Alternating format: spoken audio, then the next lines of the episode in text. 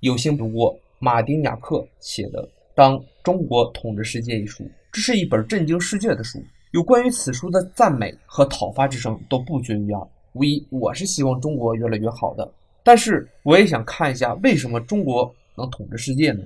其实很多人都有一个疑问，就是中国再发展下去会不会越来越西方化？这本书给了我们答案，一定是不会的。想象一下，二十年、五十年，也许更长，假设中国。日渐强大，崛起为世界领袖。迄今为止，世界的历史本质上是西方史，但以后中国的华夏文明都会被人深入研究。当中国统治世界，领导世界经济，首先我们中国人要对外国人说一句：“你会说汉语吗？”